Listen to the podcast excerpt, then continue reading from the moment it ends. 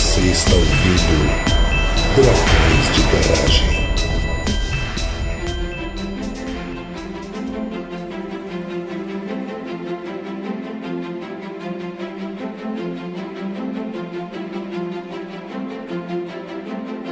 Estamos começando mais um episódio do Dragões de Garagem. Aqui é Marina, de Sorocaba, e pode ver quente que estamos fervendo quase que literalmente. Aqui é o Matheus Cortese, de São Paulo, e hoje eu não vou fazer piadinha porque eu tô muito puto porque eu tava voltando de bicicleta para casa e o ônibus te jogou contra mim, assim, na faixa, quase me derrubou. E se você é motorista de ônibus, você faz isso, eu espero que você morra. Nossa. Aqui é Erika Beringer, de Oxford. E que história é essa de mudanças climáticas se eu tô morrendo de frio? eu vi um floco de neve, não existe aquecimento global. É. Eu sou o Alexandre, aqui de Fortaleza, sou cientista do clima e divulgo a nossa ciência através do blog e canal do YouTube chamado O que você faria se soubesse o que eu sei. É, vocês já devem ter visto pelo nome do episódio que a gente vai lidar com esse tema bem espinhoso e assustador e difícil e meio polêmico que são as mudanças climáticas causadas pelo aquecimento global antrópico. Mas antes, vamos ouvir nossos recadinhos.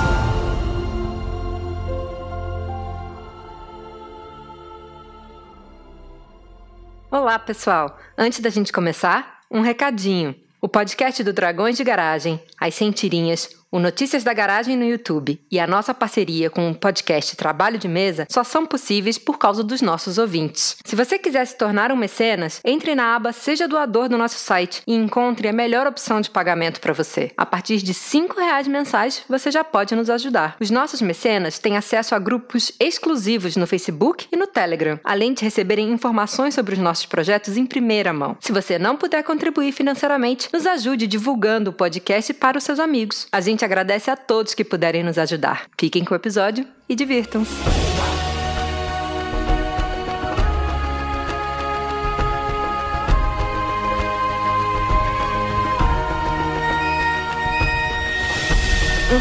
Vamos começar primeiro. Vamos falar um pouquinho sobre o nosso convidado, que é uma pessoa extremamente importante na divulgação desse assunto. Fale um pouquinho mais sobre você e sobre seu trabalho, tanto como divulgador, mas principalmente como cientista do clima. Então, eu sou físico de formação, tenho mestrado em física, mas já no mestrado eu trabalhei com física de nuvens. Meu doutorado é em ciências atmosféricas pela Colorado State University. Passei por Yale e eu passei mesmo, não é como um certo ministro que disse que andou por sem andar.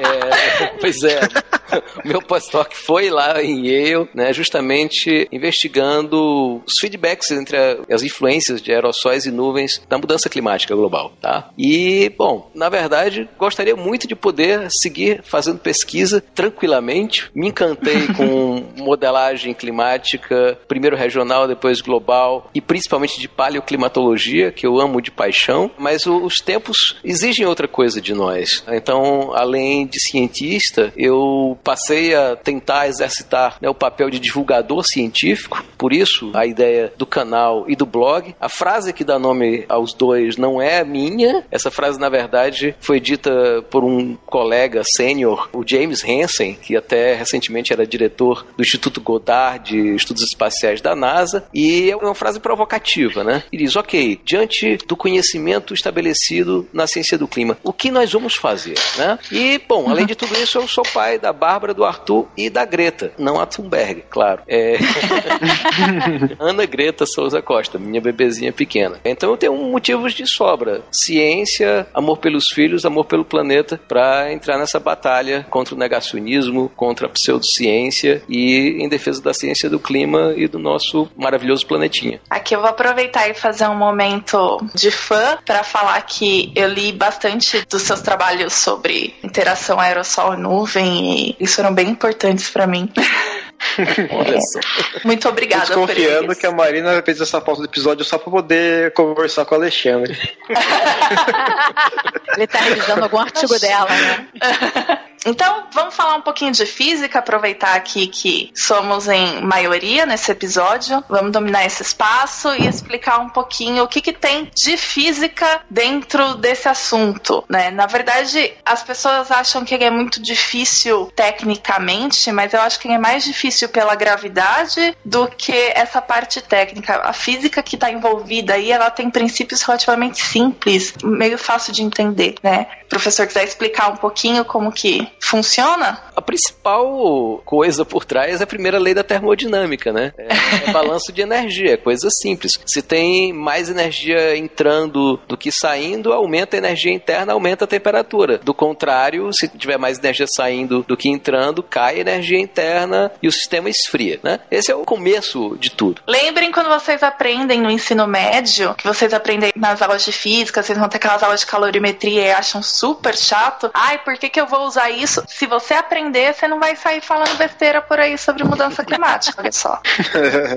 pois é, e esse balanço de energia, ele também é algo fácil de entender. Né? É, essencialmente, de onde é que vem a energia para movimentar o sistema climático, não só o da Terra, o de qualquer planeta no universo? Vem essencialmente da estrela do qual esse planeta orbita. Né? Então, a intensidade do brilho da estrela, a distância a ela, tudo isso é importante. E os fatores, os parâmetros internos internos do próprio planeta. Primeiro, o albedo, né? ou seja, qual a proporção dessa energia proveniente da estrela que é refletida, e, claro, absolutamente fundamental, se esse planeta tem atmosfera e se tem gases de efeito estufa dentro dessa atmosfera. Então, sim, não é realmente uma física extraordinariamente complexa que não dê para as pessoas entenderem os conceitos. Mas então vamos explorar um pouquinho mais. O que, é exatamente o efeito estufa que a gente está falando? Uhum. Como ele funciona? O princípio físico é também bem simples. Toda molécula, e a atmosfera terrestre tem uma variedade grande de substâncias, desde os gases abundantes, como nitrogênio e oxigênio, até gases que existem em menor proporção, como vapor d'água, ozônio, o próprio CO2, os gases nobres, etc. Esses gases, dependendo da estrutura molecular deles, eles vão ter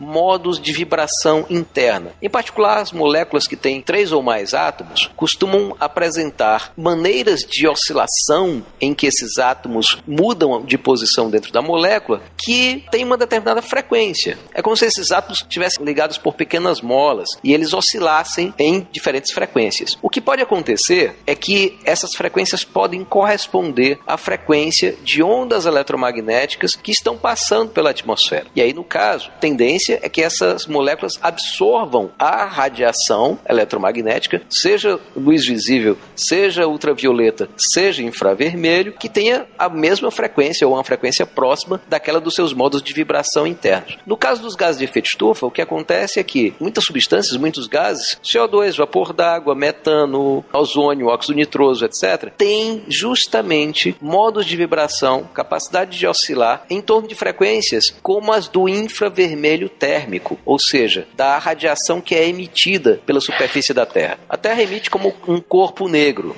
né? E basicamente a uma temperatura em torno de 288 Kelvin, que é a temperatura média do nosso planeta, a gente tem justamente emissão centrada na radiação infravermelho. Os gases de efeito estufa são os gases que vão absorver essa radiação, impedindo-a de ir para o espaço, ou seja, mantendo uma energia que deveria se dissipar para fora do planeta Terra, mantendo essa energia dentro do sistema. Bom, e aí se você mantém energia dentro do sistema, você aquece o seu sistema. Tadã.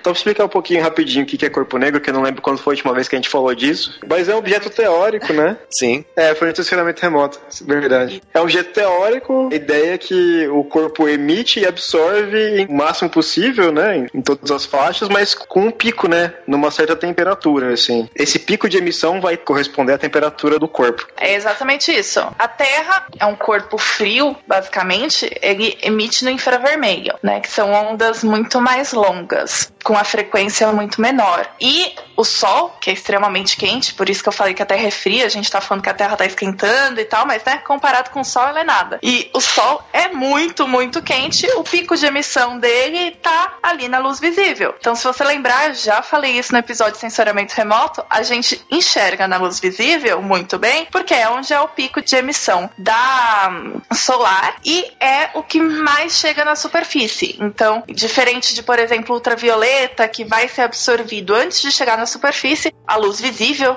né, chega muito bem na superfície e aí o pico do sol tá ali nos comprimentos de ondas visíveis. É uma aproximação muito boa ainda, né, para como a Terra emite. Então a gente usa e tá valendo. Pergunte, Érica. Alexandre falou, né, que tem diferentes gases, que são gases estufa, só que eles têm diferentes tempos, né, para conseguir dissipar essa energia, né? Sim, na verdade eles têm diferentes comportamentos, inclusive. A gente, inclusive, subdivide, né? A gente separa ozônio e vapor d'água. O ozônio, porque é muito reativo, então o tempo de residência de uma molécula de ozônio na atmosfera é mínimo, porque ele vai reagir quimicamente com a primeira coisa que pegar pela frente. Ele é o bêbado da balada, né? É, totalmente. Total.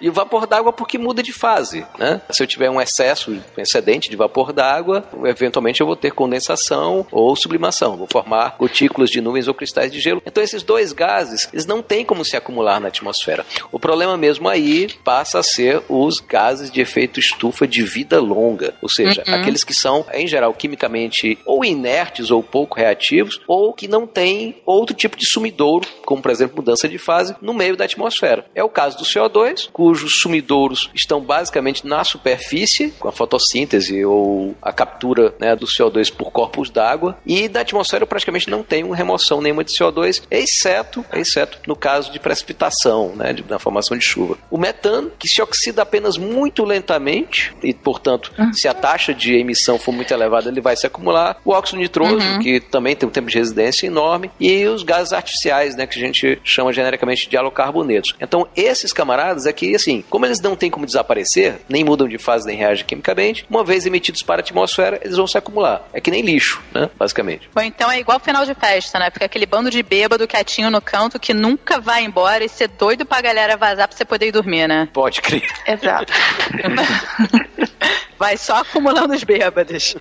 Genial. Bom, só para encerrar essa parte de física mais chata, talvez, para vocês, só lembrando que, além desse efeito estufa causado por gases, a gente tem outras interações que mexem nesse balanço radioativo, porque na atmosfera a gente não tem só gás, né? A gente também tem aerossol e a gente também tem nuvem. E como a radiação vai interagir com essas duas coisas e como essas duas coisas também interagem entre si, são bem importantes para entender como que funciona esse balanço energético. A gente comentou um pouquinho sobre isso nos episódios de formação de nuvem e hum, de meteorologia, mas como as nuvens vão se comportar, por exemplo, então se eu tenho nuvens com gotinhas menores ou nuvens com gotinhas maiores, o que vai passar ou refletir de radiação muda um tanto, né? O problema é que a gente tá mudando, inclusive, o como essas nuvens estão se formando e como todo esse balanço hidrológico e mais ou menos que a gente conhece pode mudar bem, assim, com esse aquecimento ou com esse efeito estufa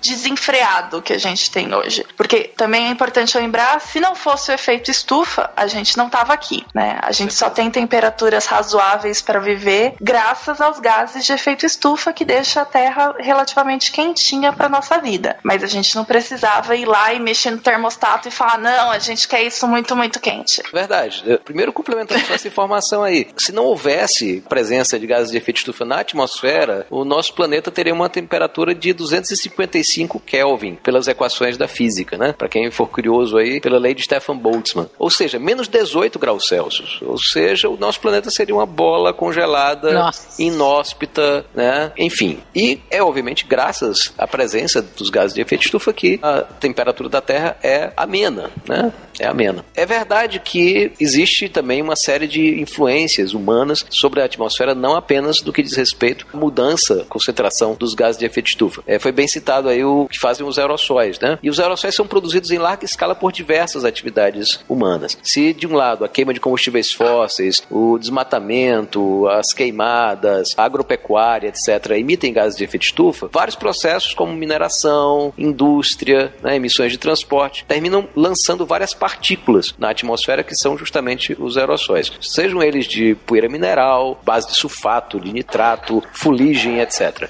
E cada um faz uma coisa diferente. É por isso, inclusive, que os aerossóis são a parte talvez mais complicada dentro desse quebra-cabeça aí da mudança climática. Né? Boa parte deles reflete mais radiação solar, então é o caso dos aerossóis de sulfato. Então, se você tiver muito poluente de sulfato, você vai ter mais reflexão de luz. E a tendência seria, a partir desses aerossóis, resfriar o planeta. Eles também modificam as propriedades das nuvens, né? fazem com que as nuvens abriguem mais gotículas, tem um número maior de gotículas, tornando essas nuvens mais refletoras e também mexem no tempo de vida dessas nuvens, fazendo-as prevalecer por mais tempo na atmosfera, porque elas têm mais dificuldade de produzir chuva. Então, isso tudo contribuiria, em tese, para resfriar o planeta. Né? O caso da fuligem é o contrário. Né? A fuligem ela tem justamente a capacidade de absorver radiação solar e, portanto, o papel dela é de aquecimento. O que precisa ser feito, e isso aparece, por exemplo, de maneira bastante recorrente em diversas publicações científicas do meio, como os relatórios do painel intergovernamental sobre mudança climática, é justamente você fazer a soma disso tudo, né? o balanço geral. Qual a contribuição dos gases e qual o tamanho delas, qual a contribuição dos aerossóis. Quando a gente bota isso tudo na ponta do lápis e faz as contas, o quinto relatório do IPCC estimou que a contribuição humana total é de aquecimento e da ordem de 2,29 watts por metro quadrado. Eu sei que fica difícil a gente saber, ó, qual, é isso é grande, isso é pequeno, mas aí o bom é a gente fazer o seguinte, né? São 2,29 watts por metro quadrado. A gente pergunta quantos metros quadrados tem a Terra, aí é só pegar 4 pi vezes o raio ao quadrado, né? Ok, não é plana, por uhum. favor.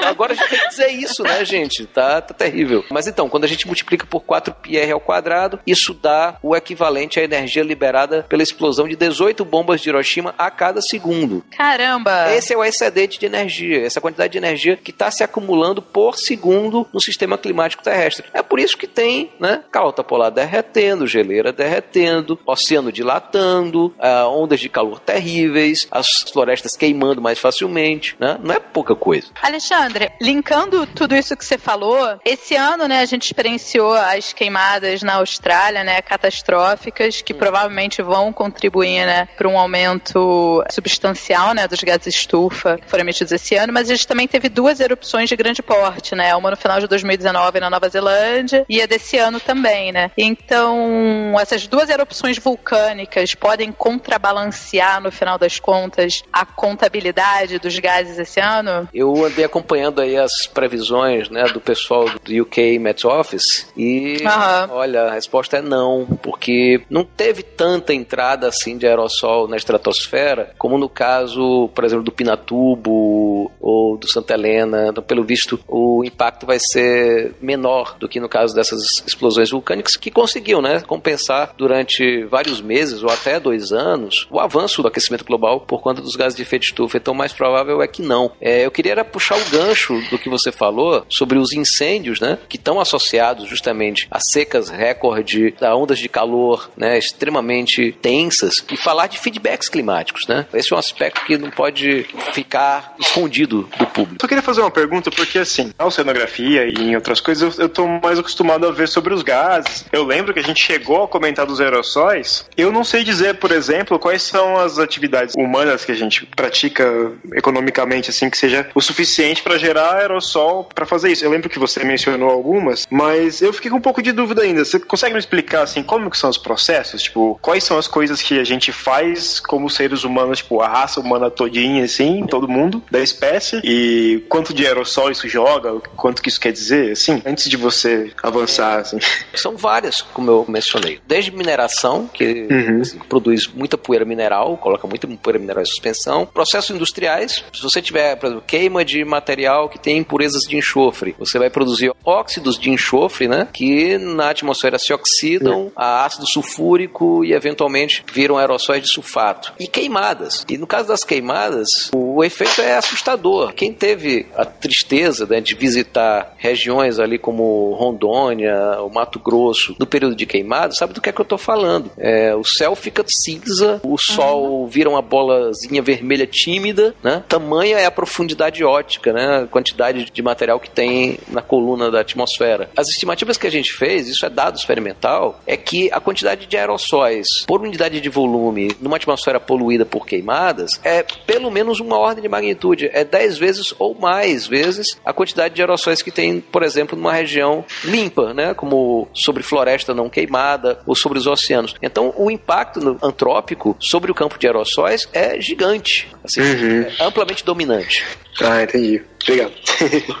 Antes de eu interromper o Alexandre, ele tava para falar sobre os feedbacks, né, Alexandre? Pois é, é po- porque a gente mencionou um deles, né? Aquecimento global torna os incêndios florestais mais frequentes e esses incêndios terminam fazendo com que grandes quantidades do carbono armazenado na vegetação e no solo vá para a atmosfera na forma de gases de efeito de estufa, predominantemente, obviamente, na forma de CO2. É, e aí, claro, com mais gases de efeito de estufa, o planeta aquece ainda mais, torna os incêndios ainda mais prováveis e, e perigosos e a coisa se amplifica. O problema é que esse é só um dos feedbacks. O sistema climático terrestre é extremamente sensível. O pessoal compara, fala que é besta que o pessoal está cutucando com vara curta.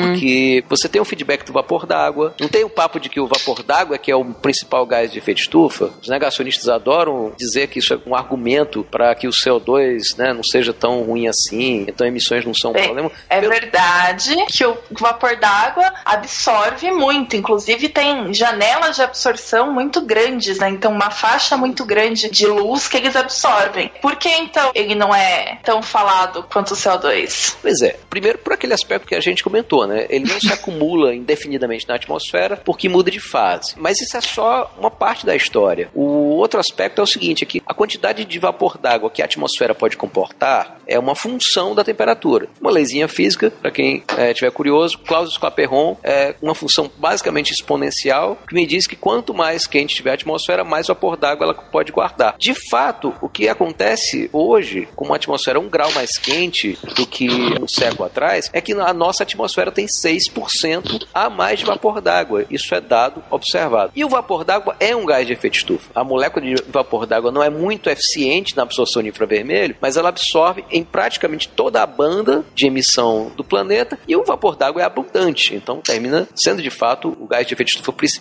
Mas o que está por trás disso é um feedback muito perigoso, uma retroalimentação muito perigosa. Porque na hora que eu boto CO2 na atmosfera e a atmosfera aquece, ela passa a conter mais vapor d'água. Ela passa a arrancar mais água da superfície, a ter mais evaporação e a guardar mais vapor d'água nela. Mas ora, se o vapor d'água é um gás de efeito estufa, o aquecimento inicial introduzido pelo CO2 vai ser amplificado por essa dose extra de vapor. Então, o vapor d'água termina jogando no time do CO2. A gente sabe disso hoje em dia é o principal feedback. O vapor d'água entre duplica e triplica o fator contribuição inicial do CO2. Isso para não- falarmos de vários outros. Feedback gelo-albedo, né? que é basicamente o que? O planeta esquenta, gelo derrete, o gelo é um bom refletor, com menos gelo tem mais absorção de luz solar, o planeta aquece, o gelo derrete e assim por diante. O feedback do permafrost, que é extremamente uma preocupação muito Nossa. grande, né? Sim. Porque você tem uma quantidade gigantesca de matéria orgânica congelada, né, armazenada no solo congelado da Sibéria, do norte do Canadá, enfim, principalmente ali na região do Ártico. E como o Ártico está aquecendo mais de duas vezes mais rápido do que o resto do planeta, você está expondo essa matéria orgânica à decomposição. A decomposição de matéria orgânica, bom, se for aeróbico, né, produz CO2. Se for anaeróbico, produz metano. E o metano é um potencial de aquecimento global, considerando os feedbacks, 34 vezes maior do que o do CO2 na escala de 100 anos. E aí, lançando o metano para a atmosfera, o planeta aquece, derrete mais ainda o permafrost, expõe mais matéria orgânica, a decomposição, tem mais produção de metano e aí a coisa rola. E eu poderia ficar aqui a noite inteira só falando de feedbacks, né? Porque tem os clatratos, né? Pela estrutura do gelo, dá pra encaixar uns gasezinhos ali, né, entre os, entre os cristais, né? E tem bastante hidrato de metano, né, no permafrost. tem. Tanto é que isso É. é explorado economicamente, né? É, é, e não só no gelo, mesmo a água em estado líquido, ela forma arranjos moleculares em que moléculas pequenas, como o metano, ficam encapsuladas. Então, o piso oceânico, com baixas temperaturas e altíssimas pressões, termina tendo um bocado de hidrato de metano. Obviamente, se você Uhum. aquece, né? ah, o do gelo, por óbvio, né, se você derrete, você libera. Mas mesmo do piso oceânico, se você aquece, as vibrações moleculares maiores terminam quebrando esses arranjos e o metano que estava preso ali dentro, né? Estava encapsulado, ele é liberado e experimentos mostraram que boa parte do metano liberado no fundo do mar chega à superfície, ou seja, vai para a atmosfera. A bomba de clatratos, então, é um troço também, tem uma enorme quantidade de metano ali guardado. Então é uma outra bomba climática aí, só tic-taqueando, né, por enquanto, e a gente continua sem fazer nada. E a gente já sabe mais ou menos, com esse metano sendo liberado dos oceanos, com o derretimento do permafrost, toda a decomposição que vai vir da matéria orgânica que está ali, né, é, imprisionada e que agora vai poder se decompor, a gente já sabe o quanto que isso contribuiria para acelerar ainda mais as mudanças climáticas? É, vocês querem mesmo que eu responda? Ah, Eu vou jogar É, então porque aí é aqui um cortar dado. pulso, gente. Aí é máximo térmico do paleoceno é oceno. né? Aí a temperatura mais alta da era cenozoica inteira. Aí a gente tá falando de não ter calota polar em nenhum dos hemisférios. A gente tá falando de 10 a 12 graus de aquecimento. caramba! Lem- Lembrando que assim, para as coisas serem difíceis, mas só muito difíceis, não tipo muito catastrófica, a gente precisaria manter o aquecimento em 1.5 graus. Exato. Então, 12 é assim, é um nível de catástrofe muito além do que a gente está capacitado para entender. Não, não precisa É o nível que só sobra disso. barata e carioca no mundo, né? Pra sobreviver. O professor comentou dos polos estarem esquentando mais do que o resto do planeta. Como funciona isso? Porque a gente está sempre falando de aquecimento global, aquecimento global, e é um pouco difícil de entender como funciona essa distribuição espacial desse aquecimento. Pois é, é, na média o planeta está aquecendo por conta daquela física que a gente discutiu, né? Tem mais energia entrando, a quantidade de energia solar que chega é a mesma, mas tem menos energia saindo, né? Tem menos energia saindo, tem mais infravermelho ficando preso. Então o planeta como um todo aquece. Só que, né, tem regiões que aquecem mais do que outras. Os continentes aquecem mais rápido do que os oceanos. Os oceanos têm né, uma capacidade térmica maior, então o aquecimento nos oceanos é mais lento. E nos polos ocorrem coisas diferentes. O Ártico, em particular, tem uma realidade que é: ele é um oceano congelado, né? com algumas porções de terra por ali, como a Groenlândia, etc. Mas o grosso do Ártico é um oceano coberto por gelo flutuante. Ah, A gente falou do feedback gelo-albedo, que é um processo, obviamente, importante na escala global, mas localmente falando, o feedback gelo-albedo, nesse caso, ganha inclusive um nome que é amplificação do Ártico. E esse tem sido o principal fator a fazer com que o Ártico se aqueça bem mais rápido do que o resto do planeta. Justamente o fato de que, com menos gelo, você expõe o oceano, né? O oceano é um tremendo absorvedor de radiação solar e você retroalimenta o processo. Você aquece mais, você perde gelo, né? Você diminui o albedo daquela região e a coisa vai embora. Claro, isso é uma catástrofe para aquele ecossistema, mas eh, o pessoal costuma dizer o que acontece no Ártico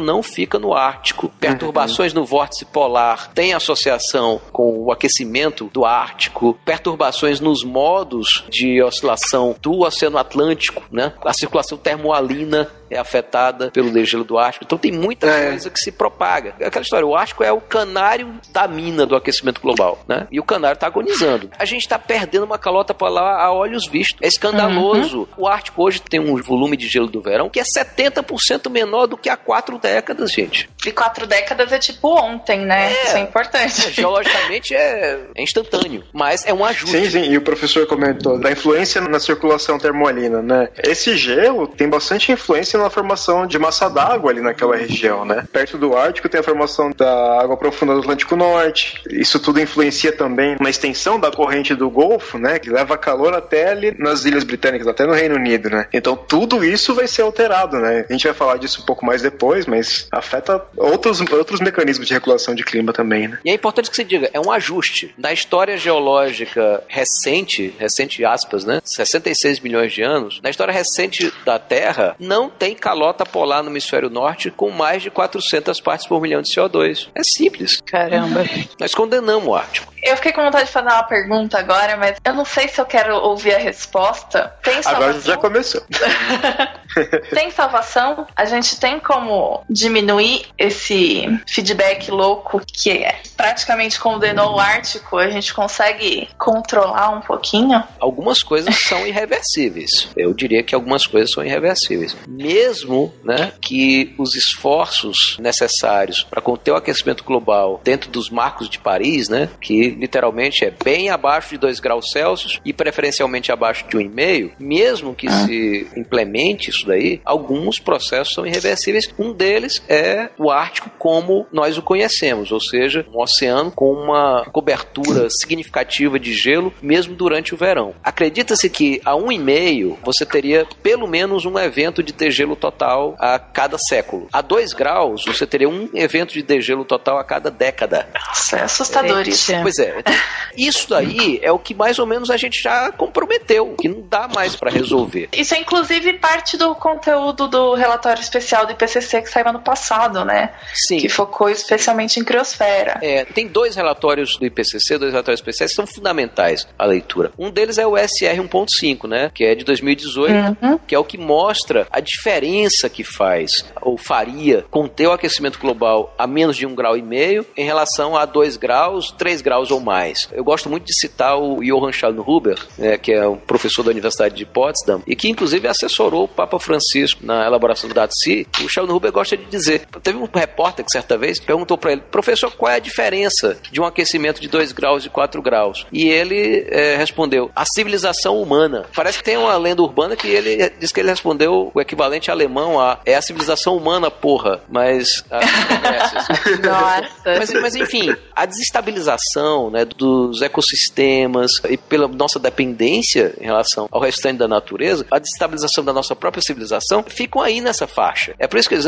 não precisa a gente chegar nas temperaturas do máximo térmico do Paleoceno e Eoceno para as coisas ficarem muito ruins. O fato é, mesmo sabendo que tem coisa que já está perdido e boa parte dos corais tropicais está perdido também, né? Não é só o Ártico, uhum. mas tem muita coisa para salvar ainda. A Amazônia não está perdida, né? De fato. E a gente sabe, né, como a Amazônia pode ser um grande sumidor de CO2, né? Uhum. Como ela contribui para remover o CO2 da atmosfera. Então não faz sentido a gente estar tá cortando e queimando ela, né? E jogando todo esse CO2 que demorou milhares de anos para aquelas árvores ficarem daquele tamanho, jogando tudo isso de volta, né, para a atmosfera. É, eu acho que vai demorar até as pessoas, né, o público em geral, pelo menos, perceber que o grande problema não é nem tanto, lógico, né, esquentar é um problema, mas tem efeitos secundários disso que são o que né, o professor falou que fazem diferença para a sociedade. Por exemplo, se não chove onde você acha que chove, quando você acha que vai chover, você não tem comida, porque você plantou e não cresceu, né? Então, ah, vai ficar mais quente, pô, vou poder andar de regata, é, mas você não vai ter o que comer, então fica meio chato. É, eu discordo um pouco de você, eu não acho que isso vai demorar muito para ser perceptível, assim, porque a gente já tem um aumento de alguns eventos extremos que geram uma quantidade um pouco incômoda de refugiados. E aí, os países um pouco mais ricos e numa situação um pouco mais estável, eles não gostam disso. Então aí já começa a incomodar.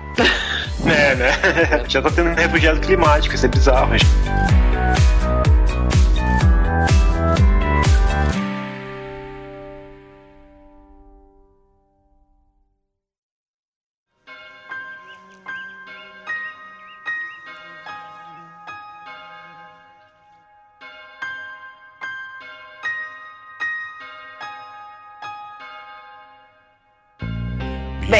Acho que a gente cobriu bem o como o CO2 e os gases que a gente tem jogado na atmosfera estão atrapalhando alguma estabilidade climática que a gente poderia ter. Mas eu acho que tem uma pergunta que é importante, vai explorar um pouquinho, que é se tem mais CO2, a gente não pode, sei lá, só plantar é, árvore, sei lá, torcer para ter mais fitoplâncton no oceano e resolver esse problema? Nossa, esse foi um debate científico que bombou ano passado.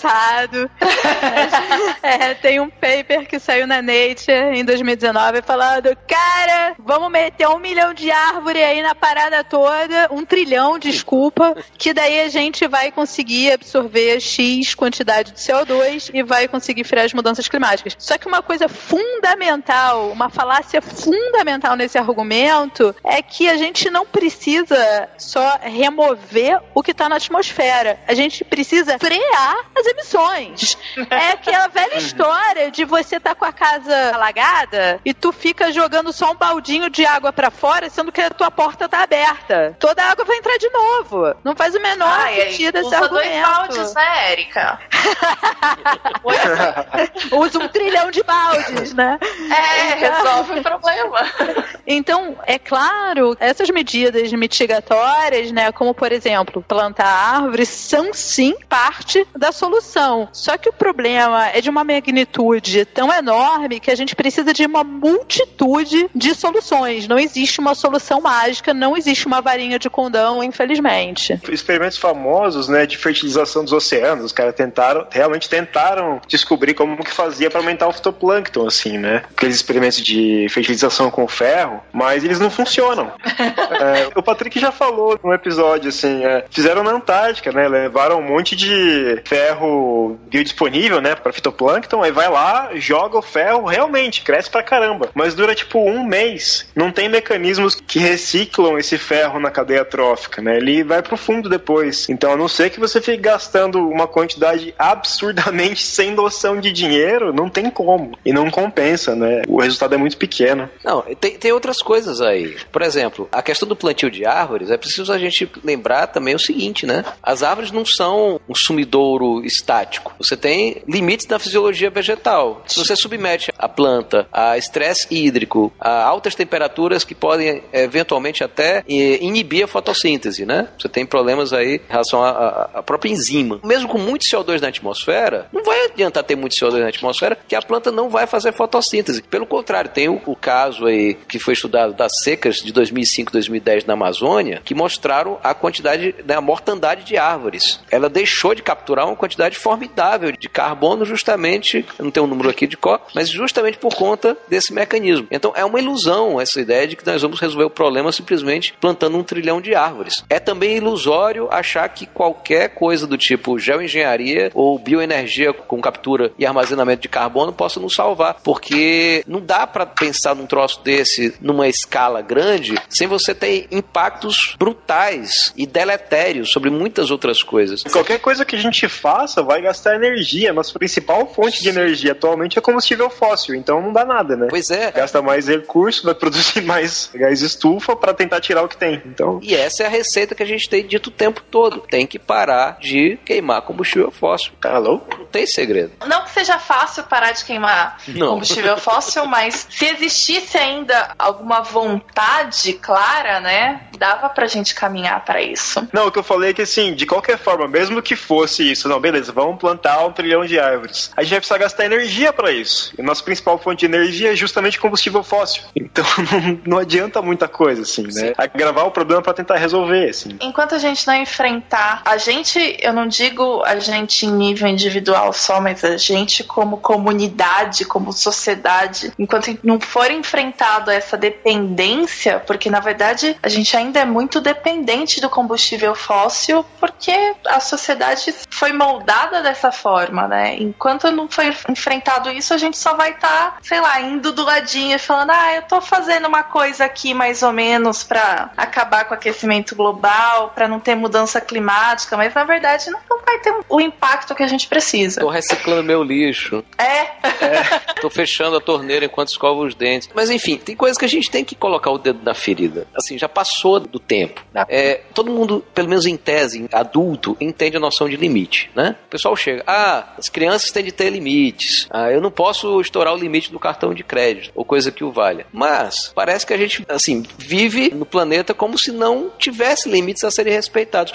Um deles é a demanda de energia. Não dá para achar que a gente pode ter, levar uma vida que seja tão demandante de energia para tudo, né? Transporte, climatização, principalmente para produção de bens de consumo, tudo é descartável, tudo tem obsolescência programada. E aí a quantidade de energia para produzir de novo, comercializar, transportar e obviamente permitir que uma meia dúzia de corporações ganhem muito dinheiro com isso, a quantidade de energia para isso tudo é, é, formidável, extraordinária. A gente precisa, para viver, como ser humano, de 2 mil quilocalorias, né? Nosso corpo biológico. A demanda per capita média de energia nos Estados Unidos por dia é 200 mil quilocalorias. Média. Aí você imagina qual é a demanda energética dos mais ricos, né? Então, assim, criou-se um modo de vida que é insustentável, que é incompatível com esse planeta. A gente pensava, assim, ser muito franco, dizer, olha, temos que viver de outra maneira. A gente consegue viver de outra maneira? Eu acho que nós conseguimos. A gente consegue ser feliz vivendo de outra maneira? Eu acho que a gente consegue, inclusive, ser muito mais feliz, dando valor de fato a coisas que importam, né? Então esse ponto aí da, da energia é crucial, nós temos que colocar o dedo na ferida. É, eu acho também, Alexandre, que complementando o que você disse, é que a gente está acostumado com cenários climáticos, né, que falam em 2050, blá blá blá blá blá. 2050 tá longe pra cacete, não sei se eu vou estar tá viva, se eu tá viva, se eu vou tá sã, sabe, sei lá. Tudo muito abstrato, né? Então eu acho que a gente tem essa inação justamente por ser uma coisa que está muito longe da gente temporalmente. E espacialmente, geograficamente, também está longe. Tipo, os refugiados climáticos, os primeiros que estão começando a aparecer, estão em ilhas do Pacífico. Pô, isso tá longe pra caramba, né? Agora, um lugar que eu acho que vai ser um laboratório para como a gente pode mudar de modos de produção é a Austrália, porque o problema literalmente bateu na porta deles, né? A economia do país foi grandemente afetada porque a gente teve produções inteiramente destruídas, a fumaça levou muitas pessoas ao hospital, que põe então um custo muito grande no sistema de saúde, pessoas que perderam dias de trabalho, fora todos os problemas psicológicos que as pessoas afetadas podem vir a ter, né? Como depressão, ansiedade, é, estresse pós-traumático, etc, etc. E tudo isso põe um ônus na economia. Sendo que eles elegeram há poucos anos atrás um primeiro-ministro que é negacionista climático e que apoia muito a indústria do carvão. Sim. Então acho que a Austrália agora vai ser um grande laboratório porque o problema chegou na porta deles. Então será que eles vão agir diferente? Será que a próxima eleição vai ser diferente? E se for, quais vão ser as propostas que vão estar na mesa para de fato mudar as formas de produção? É, eu queria puxar uma coisa agora, né? Já que a gente chegou nesse ponto. Normalmente, as pessoas, quando tentam convencer o coleguinha de que mudança climática é uma coisa importante, é, vem aquela frase clássica do vamos salvar o planeta, né? O planeta precisa de ajuda, estamos matando o planeta. Quando eu tô na rodinha de conversa, eu falo assim, gente, o planeta tá ótimo, a gente que tá ferrado, né? Porque todos esses problemas que a gente tá discutindo até agora são problemas pra gente, lógico, vão afetar outras espécies também, né? Qualquer organismo que divida a mesma região com a gente vai ter problema também. Mas a gente tem que entender que, tipo, no grande esquema das coisas, o planeta tá ótimo. Já teve muito pior, já teve muito melhor também. E eu queria, justamente para criar essa perspectiva, que a gente falasse um pouco do paleoclima, assim, né? De como que foi antes. Pra gente dar essa perspectiva de que o planeta tá ok, a gente que vai se ferrar. É, eu acho fundamental a gente falar de paleoclima, até porque é investigando o clima do passado que a gente consegue um melhor entendimento em relação a duas coisas, né? Uma qual é o intervalo de variabilidade que o sistema climático pode ter, né? E eu posso afirmar, sem dúvida alguma, que o intervalo, no caso da Terra, é relativamente elástico, né? Apesar de ter o ciclo geológico do carbono que segura, né? Que faz um controle de termostato frouxo, né? Mas a gente já teve terra bola de neve de um lado e uma terra estufa, né? Sem calotas polares, muito provavelmente com temperaturas 15 graus acima das atuais. De um jeito ou de outro, são condições completamente hostis para as formas de vida que se adaptaram para o presente, pelo menos as formas de vida complexas complexas. A outra questão é justamente a gente entender a velocidade dos processos. E aí eu acho que isso deveria ser muito bem explicado para o público. Como o Matheus falou, né, os uhum. negacionistas adoram falar de paleoclima, assim, tipo, o clima já mudou antes. Que nem, assim, tem um suspeito de assassinato, e aí o suspeito de assassinato diz, pessoas já morreram antes, né? Então, tipo, não importa. Gente, o clima já mudou antes, toda a vida mudou associado a alguma causa física. Em geral, essas causas,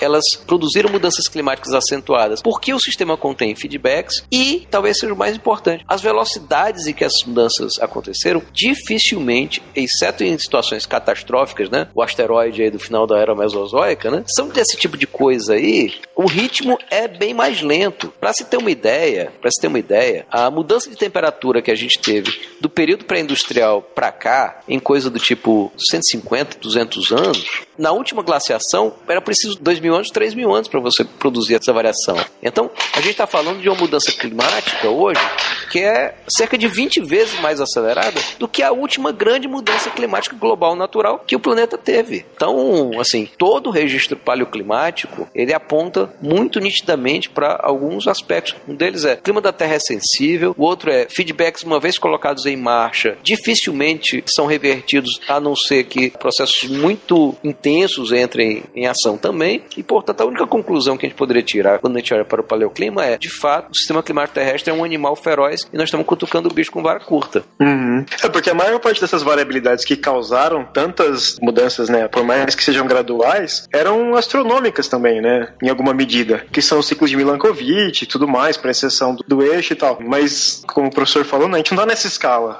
Não é isso que está acontecendo agora, né? Pois e a não é, ser que a gente espere para isso acontecer para consertar, tá lascado. Mas, Matheus, deixa eu só falar um pouquinho disso aí, já que você falou dos ciclos de Milankovitch. É, porque é importante também dizer, uhum. nenhum dos ciclos de Milankovitch produz alterações sozinho, né? Galera, o que, que é ciclo de Milankovitch? então, a Terra, ela, além da tradicional rotação em torno do eixo e translação em torno do Sol, ela tem vários outros movimentos. Um deles é que a excentricidade da órbita, ela muda num período de 100 mil anos e com uma modulação mais lenta de 400 mil. Ela fica hora mais redondinha, hora mais, né, com forma de elipse alongada, ela fica nessa oscilação. O eixo e nunca terra... fica plana. Hã? Nunca fica plana, né? Não! embora embora não, a, órbita, é só na órbita, a órbita é plana. A Terra não. Não, a, é como a Terra plana se movimenta no espaço. Ai, meu Jesus. Agora imagina, o que, é que a gente vai falar do eixo da Terra plana? Como é que fica, né? Ai, meu Deus.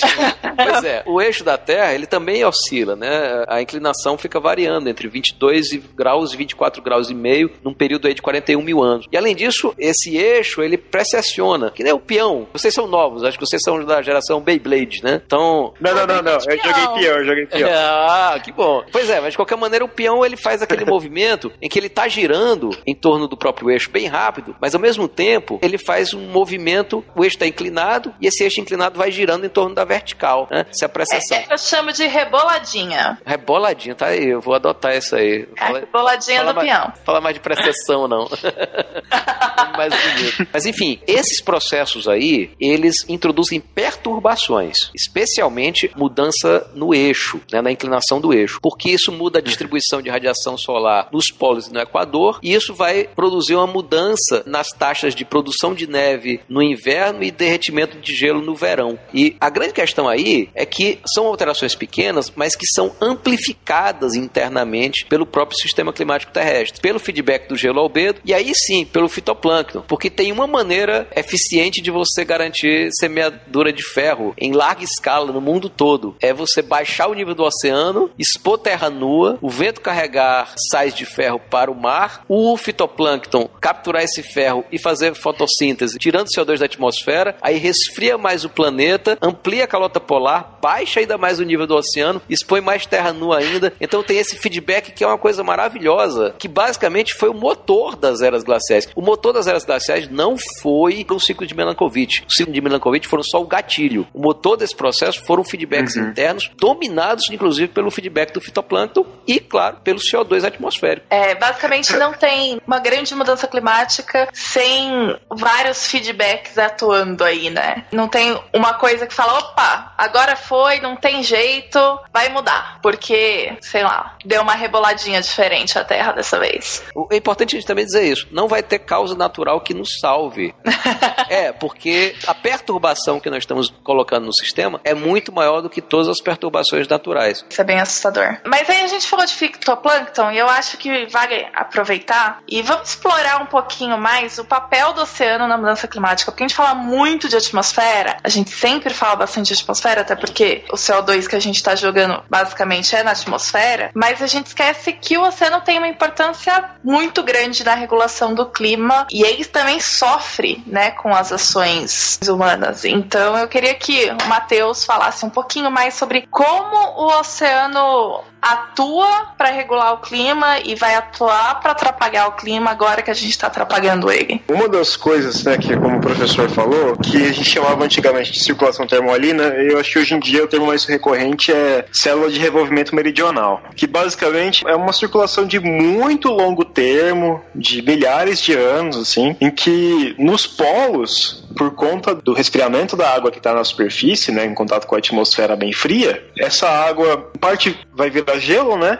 Isso expulsa um pouco do sal para a água de novo. Então você tem uma água mais fria, que é mais densa por conta do contato com a atmosfera, e mais salina, porque o gelo não leva tanto sal assim, né? essa água eventualmente afunda, né? Que vira as águas profundas, a água profunda do Atlântico Norte que eu mencionei, que é uma massa d'água muito grande, e a água de fundo antártica, né? Essas massas d'água depois elas podem aflorar em algum lugar, bem mais ao sul, assim, mas são mecanismos de regulação muito longos. Toda essa água vai para o fundo do oceano, fica isolada da superfície e isso acaba participando do transporte de calor, né? É um reservatório muito mais frio que está isolado. Como eu tinha mencionado um pouquinho antes quando o professor falou, uma das coisas que eu lembro que eu achei muito impactante, uma palestra que eu assisti quando estava na graduação, foram uns experimentos que um pesquisador holandês fez e, e me foge o nome dele, tô tentando lembrar desde o começo do episódio, que eles chamam de Hose Experiments, experimentos de mangueira. Que o que eles fazem basicamente é rodar um modelo numérico com a circulação como está e começar a jogar mais água doce nessa região do Ártico, né? Simulando mais ou menos o derretimento do gelo. Isso tudo afeta a circulação de superfície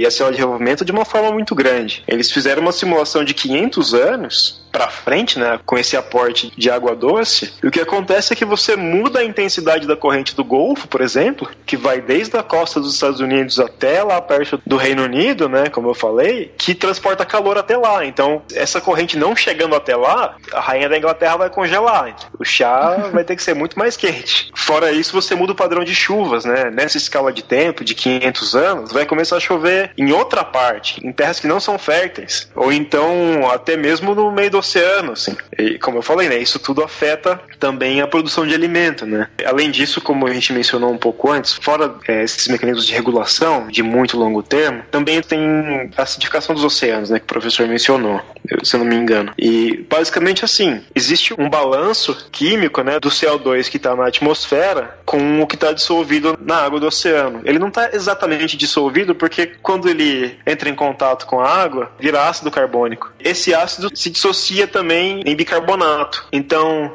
cria um tampão, né, uma solução tampão no oceano de carbonato bicarbonato que ajuda a manter o pH, o índice de acidez, sei lá, não sei se é uma forma boa de simplificar para quem está ouvindo, é, manter esse índice dos oceanos mais ou menos ajustado, assim, né? Sei lá, para a gente ter uma ideia, o, o sangue também é uma solução tampão. Então não pode variar o pH, senão você se lasca. As suas enzimas não funcionam e tal. Então, ser uma solução tampão é uma forma muito boa de você manter esse pH estável. Só que quando você mexe em qualquer equilíbrio químico dessa forma, né? Se vocês lembrarem aquelas reações químicas que a gente vê na escola, a setinha vai para os dois lados, né? Então, se você altera um lado, se você aumenta a quantidade de CO2 na atmosfera, você vai deslocar o equilíbrio da reação para aumentar a quantidade de carbonato e bicarbonato no oceano. E isso vai aumentar a acidez, né? Isso leva várias coisas, entre elas o branqueamento dos corais, né? E assim, isso pode atrapalhar a existência dos fitoplânctons, a certificação ou não? Olha, nesse caso eu, eu, não sei te dizer exatamente, assim, mas fazendo um exercício assim, de chute, acho que depende, porque tem organismos que são adaptados a diferentes ambientes, né? Você tem uhum. organismo fotossintetizante até em pluma termal, assim, né? Até nas fumarolas, assim. Então, ah, tá. pode afetar? Provavelmente mais... vai afetar, mas pode ser que seja outro bicho, assim. Né? É... Ah, tá. Não, eu tava pensando se era mais uma coisa que poderia ter um feedback, assim, absurdo. Existem alguns protozoários, alguns, alguns organismos de fitoplâncton que eles fazem fazem carapaça de carbonato. Uhum. Né? E você alterando esse equilíbrio vai dissolver as carapaças, né? Uhum. Então eles não vão conseguir viver. Se eu não me engano, se vocês procurarem no Google Earth foto na Islândia, perto da Islândia, no Google Earth normalmente tem uma ferramentinha lá que você consegue mexer a data da foto. Dá pra ver que de vez em quando o oceano lá fica muito branco, muito branco mesmo. São fluorescências desses organismos, assim, né? E eles fazem parte importante do fitoplâncton. Então isso seria afetado com certeza. Bom, uma coisa que claramente seria afetada é, e essa é uma parte de oceano, mas é uma parte de oceano que tá mais na minha parte, seria que se eu aumento a temperatura da superfície do oceano e eu tenho condições atmosféricas que me permitem isso, eu vou facilitar a formação de ciclones e furacões, tufões, dependendo de onde tá, a gente chama de furacão ou tufão, mas de ciclones, e aí a gente pode ter um certo aumento de tragédias. Ano passado, ou ano retrasado, teve uma época que tiveram nove ciclones ao mesmo tempo, eu acho que foi ano retrasado. Se você olhasse assim, você tinha tipo nove formações ciclônicas sobre o oceano, porque os ciclones se formam sobre o oceano, e quanto mais quente eu tenho essa formação atmosférica, tem mais energia para tirar do oceano, então vai ficar com ventos mais fortes e talvez maior e mais destrutiva. A gente vai provavelmente ver com uma frequência muito maior esse tipo de formação e em lugares que talvez não fossem muito comuns, né? Um pouquinho fora de entre os trópicos, um pouquinho mais para o sul, um pouquinho mais para o norte. E se a gente continuar aquecendo, continuar aquecendo a superfície do oceano, a gente pode continuar aumentando o potencial destruidor desses ciclones quando eles vierem à superfície. É, e aí entra também mais uma questão de feedback, né? Porque Sim. a gente tem, por exemplo, para os corais, né? Para os recifes corais, eles já estão lidando, por exemplo, com a acidificação dos oceanos por causa das mudanças climáticas. E toda vez que tem um ciclone, um furacão e que eles são atingidos, você tem uma destruição muito grande dos recifes também. Então você tem um problema em cima de um problema, né? Acontecendo para esses ecossistemas. Vem cá. Sim. Sobre as tempestades é isso mesmo. né? A gente tem que imaginar que furacão e tufão são, já que nós físicos, né, estamos aí comandando, é como uma máquina térmica, né? Você tem o reservatório quente, o reservatório frio, e você precisa, você realiza trabalho às expensas de parte do calor transferido. Então você tem o oceano que é quente, a atmosfera fria, e você tem a produção do furacão como uma maneira eficiente, inclusive, retirar calor do mar e jogar para a atmosfera, né? Óbvio, se tem mais energia térmica, vai ter mais energia cinética. É básico isso aí. Só não é tão simples porque os furacões eles precisam de determinadas condições para se formar. Em especial, não pode ter muito cisalhamento do vento na vertical, né? Para você poder organizar aquela coluna. Mas tem uma coisa que a gente não falou aqui. Até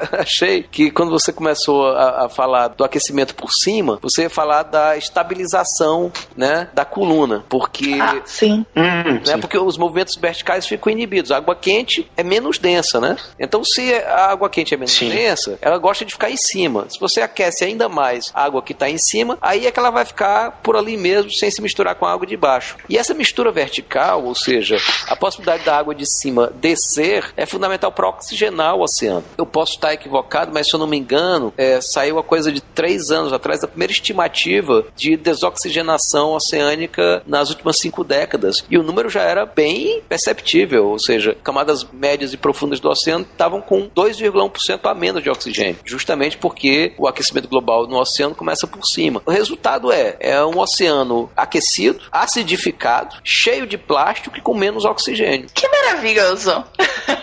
Parece tranquilo. Tá tranquilo, tá favorável. Para não ficar sem dar a informação correta, eu cacei aqui, eu achei o nome do fitoplâncton que eu falei, é, são os cocolitoforídeos. Se vocês quiserem procurar como? Cocolitoforídeo. Gostei, achei simpático. As plaquinhas chamam cocólito.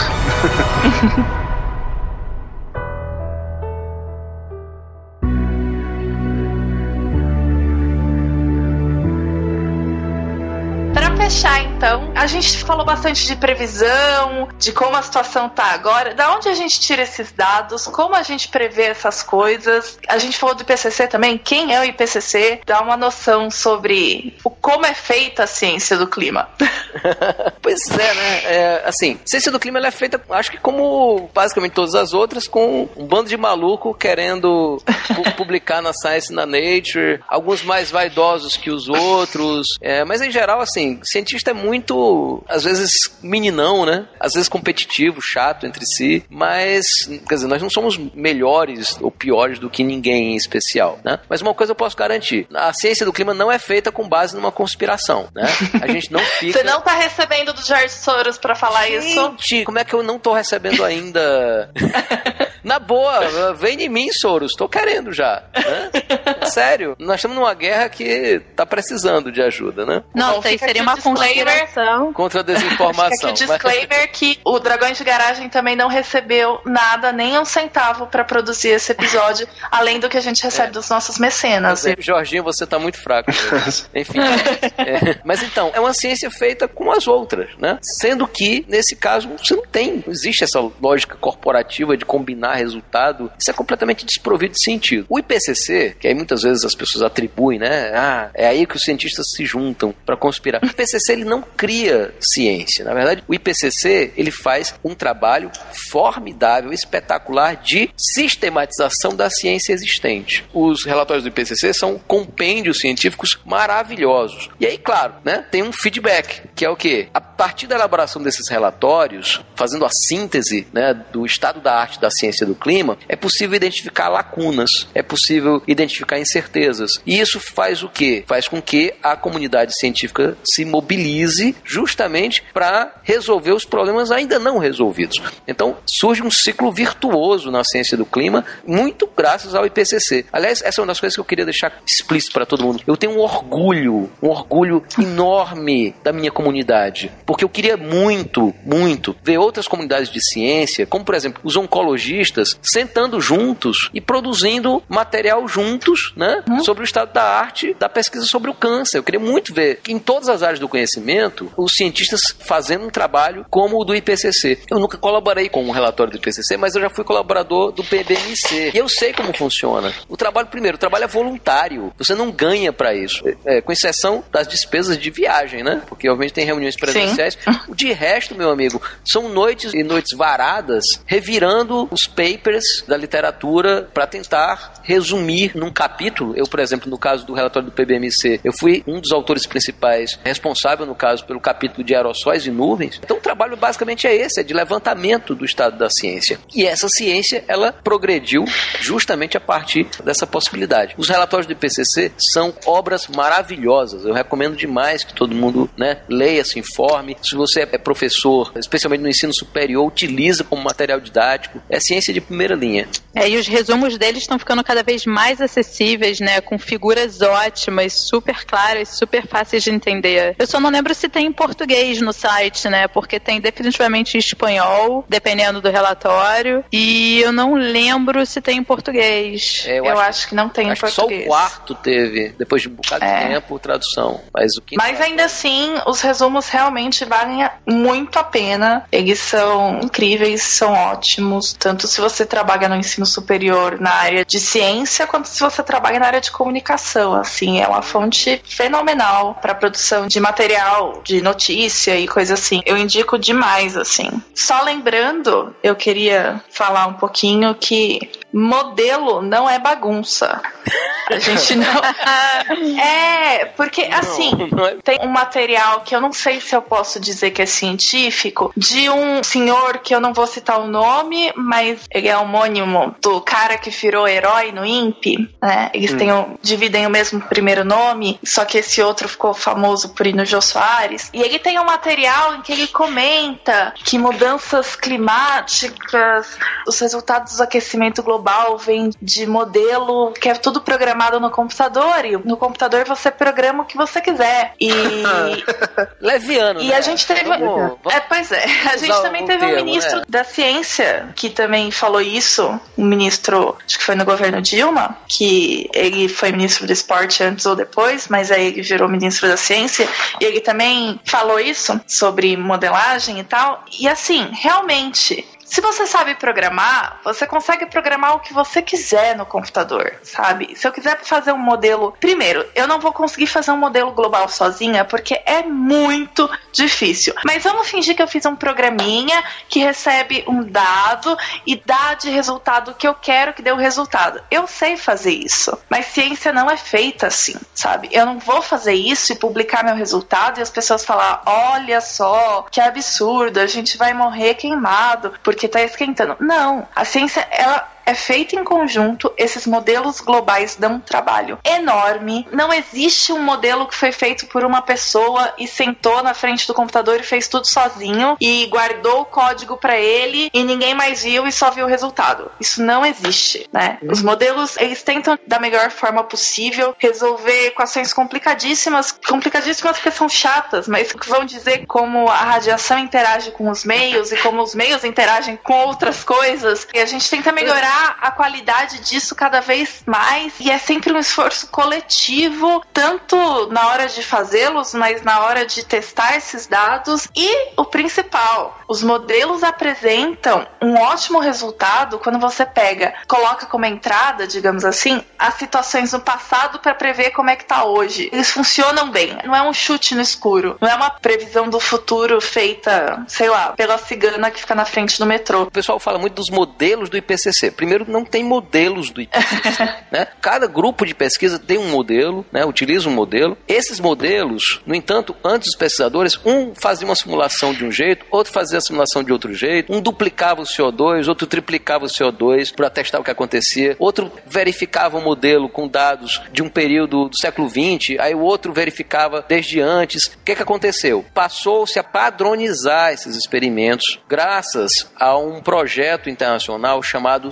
CEMIP, né? Coupled uhum. Model Intercomparison Project, que está na sexta fase. Esse projeto é um sucesso. Basicamente, ele faz o quê? Você tem experimentos padronizados, né? Que são simulações a serem feitas por todos os grupos. Primeira coisa que é critério fundamental para o modelo ter os dados analisados depois é tem que testar o modelo, validar o modelo. Se o modelo não for capaz de reproduzir as condições observadas do clima do século XIX até os dias, até recentemente, o que o pessoal chama de simulação histórica, se o modelo não for capaz capaz de fazer isso, ele não entra. Se o modelo não for capaz de simular a relativa estabilidade do clima pré-industrial, não entra. Aí o que acontece? Quando o modelo funciona e a gente mostra que ele funciona nessas condições, aí você extrapola e diz: ó, se o modelo funcionou aqui, eu espero que ele seja capaz de funcionar fazendo simulações de cenários do tipo: se o CO2 aumentar assim, ou se eu desmatar a Amazônia toda, ou enfim, várias possibilidades. É aquela história. Terra eu só tenho uma, a gente só tem uma, gente. A gente não pode ficar fazendo experimento louco com a única terra que a gente tem, não. Mas no computador eu posso ter muitas. Na terra de computador, a gente desmata a Amazônia sem pena. Na terra de computador, eu quadruplico o CO2 sem pena. Então os modelos são a ferramenta. Uhum. Não, e relatório atrás de relatório, né? Comparando as projeções para os próximos 10 anos ou coisa parecida, depois você vai lá, mede uhum. e chega muito perto, ou se confirma a previsão do modelo. É mais uma forma de validação, né? Sem dúvida. Os modelos que rodavam nos anos 80 80, gente. Muito mais simples que os de hoje. Sem ciclo de carbono, sem acoplamento da criosfera. Eles já acertavam. É só você pegar as comparações dos resultados desses modelos dos anos 80 com as temperaturas dos últimos anos. Já estava lá previsto. E os próprios incêndios na Austrália, né? Então os incêndios agora na Austrália já estavam previstos uhum. em vários dos modelos. Uhum. E outra coisa que eu acho fundamental nessa discussão é que os modelos, é, a Marina estava falando, não, não sai da mente do computador de um cientista com um código fechado, sai de vários. Sim, sai de vários. Mas depois isso passa pela revisão de pares. E ninguém uhum. é mais crítico nesse mundo do que um cientista. Sim. Então você submete aquilo para uma revista que todo mundo vai catar pelo em ovo para achar um erro no seu modelo e vai te dar um monte de sugestões como aquilo pode melhorar. Esse é um processo muito demorado, que cada vez mais revistas estão perdendo para os códigos serem abertos, para os dados utilizados serem abertos. Quando digo abertos, é serem públicos. Então, existem métodos de outras pessoas tentarem reconstruir o mesmo modelo, testar o mesmo modelo, etc. Então, se fosse uma conspiração, uma conspiração que basicamente ela envolve a comunidade científica como um todo, né? E por último, ah, mas saiu de um computador. Meu irmão, tu acha que avião é construído como? No papel e na caneta no guardanapo?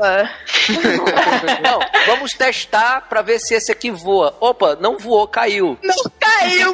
Vou fazer outro aqui no próximo guardanapo. Pois é, gente. povo- vamos combinar, esse povo negacionista é muito pilantra, né? É muito pilantra. Então, pra fechar esse episódio cheio de energia positiva que foi até agora, vamos realmente tentar falar algo positivo. A gente tem alguma chance de lidar com essa situação? Bom, eu particularmente sou uma pessoa muito pessimista, eu não sou a pessoa exata pra fechar isso falando de uma forma positiva, então eu deixo aí pra vocês a dizerem o que vocês quiserem pra acalmar os corações ansiosos depois de ouvir esse episódio. Eu não quero acalmar coração nenhum, não. Eu quero que as pessoas, assim, não é que elas vão cortar os pulsos ou fazer alguma bobagem. Não. Mas a gente está precisando de gente mobilizada, de gente ciente do estado de emergência. O nome é emergência climática. Nós estamos diante de uma situação urgente, e algo que pode comprometer muito seriamente, inviabilizar as condições de vida das nossas crianças, dos nossos jovens. O que está em jogo é muito grande. Então, eu acho que assim, a mensagem, não sei se o termo certo seria de esperança, é uma convocação, né? É uma convocação para as pessoas agirem. Não é que não seja para mudar o modo de vida individual, né? A gente fez algumas brincadeiras aqui. Não, eu acho que tem que fazer isso sim, ah, dentro do que puder. Seja a maneira de se transportar, no que consome, a fonte de energia, a quantidade de deslocamentos, tudo isso, o que come, né? O que come, tudo isso é importante, né? Mas, além disso, pensar que o processo é um processo que depende de políticas públicas, depende de mobilização social, depende de ação coletiva, depende de ação de governos, né? E aí, portanto, ficar ligado nisso. A gente tem que dar um jeito de enxotar os negacionistas climáticos dos governos de todos os países aí nessa década se a gente quiser ter alguma chance de alguma coisa. Eu acho que eu discordo, é uma mensagem de esperança, sim, porque a gente só podia olhar pra isso tudo e falar: bom, tá tudo acabado mesmo, não tem mais jeito, é, por que fazer alguma coisa? E não, a gente precisa encarar isso como um problema que vai exigir uma ação coletiva e é urgente, mas a gente ainda pode tentar controlar, né? Então não tá tudo perdido. A gente não vai controlar sozinho, né? Sei lá, parando de comer carne. Eu não como carne, mas eu sei que eu, Marina, sozinha não vou resolver esse problema. Mas se a gente lidar com isso como problema coletivo que é, não tem solução, diria assim, mas tem controle, tem formas de se adaptar, digamos assim. É, e de onde quer que saia a resposta para como que a gente vai lidar com isso, né? Qualquer que seja a resposta, ela vai sair com conhecimento. Então, vai ser consciência. E não tem pra onde correr. Então, a gente precisa de gente que goste de fazer ciência, que queira tocar isso pra frente. E se você não é uma pessoa que faz ciência, mas é uma pessoa que gosta de política pública, tá estudando gestão pública, não sei. Quando você chegar lá na frente, lembra disso. e, e bote alguém que saiba do que tá fazendo, saiba do que tá falando pra lidar com esse tipo de coisa, né? Então, Lembrando que o ciência que é importante aqui para lidar com o clima é exatas, biológicas e humanas também, viu? Humanas é essencial. Sim.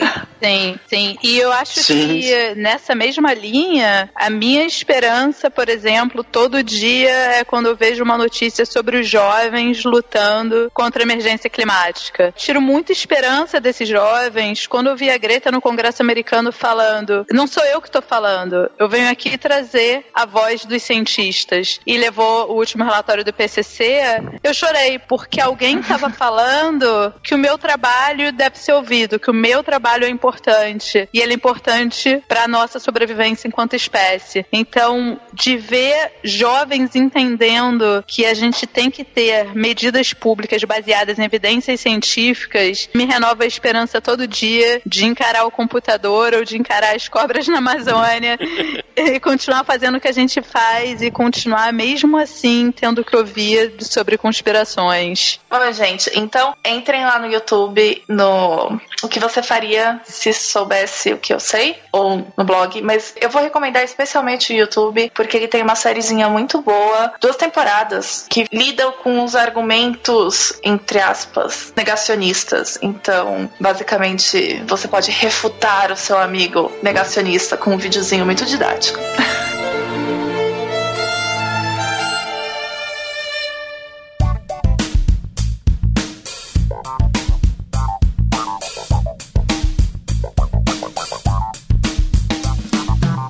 Muito bem, ouvintes draconianos. Esse foi o nosso episódio 196, né, sobre mudanças climáticas, as questões antropológicas aí. Foi um episódio que foi hosteado e aí guiado pela Marina, né, com participação do Matheus, da Érica e do grandioso professor Alexandre Araújo, que foi nosso convidado. E hoje eu tô aqui justamente com a Érica. E aí, Érica? Beleza? Essa é a hora que a gente fala como se a gente já não estivesse conversando faz meia hora antes, né? Mas é isso aí. Então eu aqui a Érica para ler os e-mails e recadinhos que nos foram enviados aí na quinzena do, do lançamento do episódio 194, que foi sobre partidos políticos, e também do episódio de Science Telling, né, 195, sobre mudanças climáticas, que também foi aí produzido pela Marina. Aí, Marina mandando bem zaço aí, tá, tá on fire. É, non pun intended. Foi mal, desculpa, não. não era. Mas ela tá, tá certa. Urge, urge a necessidade de falar de mudanças climáticas, né? E a Erika, né, pô, também representando aí, né, todo esse trampo aí de, de, de ecologia, de mudanças climáticas. Um trabalhão também. Pô, pois é. E, e, a Erika tá em todas as frentes aí também falando de mudanças climáticas, né? Isso é bem legal. Até com a Marina tava falando esses dias, hein? Pois é. Mas se você quiser continuar ajudando o nosso trabalho aqui no Dragões, incluindo com mudanças climáticas, você pode virar nosso mecenas, contribuindo através de duas plataformas diferentes. Isso aí. O Patreon, que é super útil para quem entrar no exterior. Mas lembrando que se você tá no exterior e paga com cartão nacional, você vai pagar IOF. Mas se você paga com cartão gringo, tu tá de boa. É verdade, né? Imposto, imposto brasileiro, né? É verdade. Eu... Exatamente. Então o Patreon é ótimo para se você tem cartão na gringa, pagar com teu uhum. cartão e não pagar IOF. Mas certo. temos também a galera da doação em realitos. E quem tá doando aí em Lobo Guará pra gente, que seria ótimo, pode pode usar o Catarse. Só que, Patrick, a gente tem uma novidade. Ah, sim, verdade. Que é o seguinte: a gente tá reformulando nossas recompensas, nossas formas de contribuição e logo, logo a gente vai trazer essas novidades para todo mundo. Mas desde já a gente agradece imensamente o apoio de todo mundo que permite que o podcast continue rolando, assim como todas as outras frentes do Dragões. Muito bem, verdade. Bom, e para continuar nossos recadinhos aqui, nós temos nossos recados já da casa, né? O Cientirinhas, que tá saindo toda segunda e toda quinta, né? Com o Marco Merlin, né? O, o cara que sempre manda bem nas Cientirinhas aí, impressionante. Toda, e tá também. E o cara mais produtivo. Exatamente, cara. Ele tá. o Trello tá enchendo de, de, de, de tirinhas lá. Muito bom. Merlin não para. Também temos outros nossos projetos colaborativos aí, o trabalho de mesa, né? O pessoal do, do, do Heineken e companhia, galera toda do teatro, né? Da, das artes. Logo, logo estão voltando também. Eu sei que a gente fala isso aí com uma certa frequência, mas fique no, no aguardo. Estão trazendo novidades, vai ser muito legal. A gente tem também nosso programa no YouTube, o Notícias da Garagem com a Tabata Bowling, que toda sexta-feira ele apresenta notícias rápidas sobre descobertas da ciência que andaram se destacando por aí. Lembrando que durante a pandemia, a gente também está publicando pílulas e realizando lives com temas associados a notícias do mundo da ciência. É só chegar lá no YouTube. E para você que publicou algum artigo recentemente, é só mandar um artigo com resumo acessível pra gente, para que a gente possa dar mais visibilidade, tanto para pesquisa feita por nós brasileiros, com dinheiro brasileiro, ou aquela em colaboração com brasileiros também. Vamos dar um apoio à ciência nacional. Dá uma olhadinha lá nos vídeos para ter uma ideia e mande o seu, a sua sugestão para contato@dragõesdegaragem.com. Ah, e tem mais coisa, desculpa.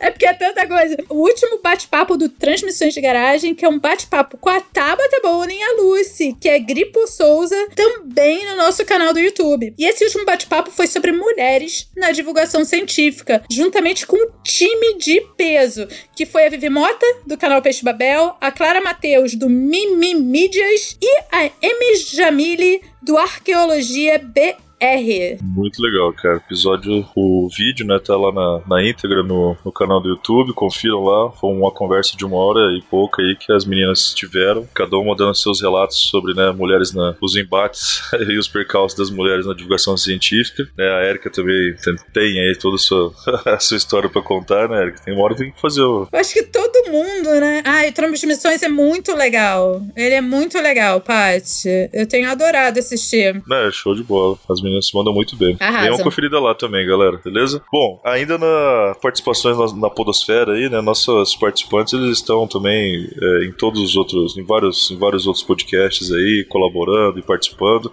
Então a gente tem aqui uma participação que foi agora, saiu agora essa semana, dia 25 do 9, né, a participação da Tupá no Midcast Política, acho que foi o episódio 37 da, dessa terceira temporada deles, e foi participação, mas praticamente ela hosteou lá o episódio também, mandou muito bem, junto com os meninos, junto com a, a Mulher Tamarino também, acho que é uma roupa no Twitter lá, mas já manda muito também na questão de política. E dei uma conferida lá, Midcast é um podcast muito legal sobre política nacional. O pessoal tá fazendo um trabalho muito legal de ter que entrar nesses percalços e explicar o que tá acontecendo no Brasil, que ninguém tá entendendo mais. é uma bad trip. É, é um poço que, que tem que entrar e os caras se aventuram lá e fazem esse trabalho árduo de informar a gente. De participações ainda a gente teve também a participação do Luquinhas, né? O Lucas participou no Café com Dungeon para falar de naturalismo gigaxiano, gigaxiano. O episódio saiu também na sexta-feira passada, dia 18 do 9, a gente vai deixar aí o link para vocês conferirem. Então, em momentos de pandemia, porque assim, a pandemia foi cancelada, né? Mas ela continua.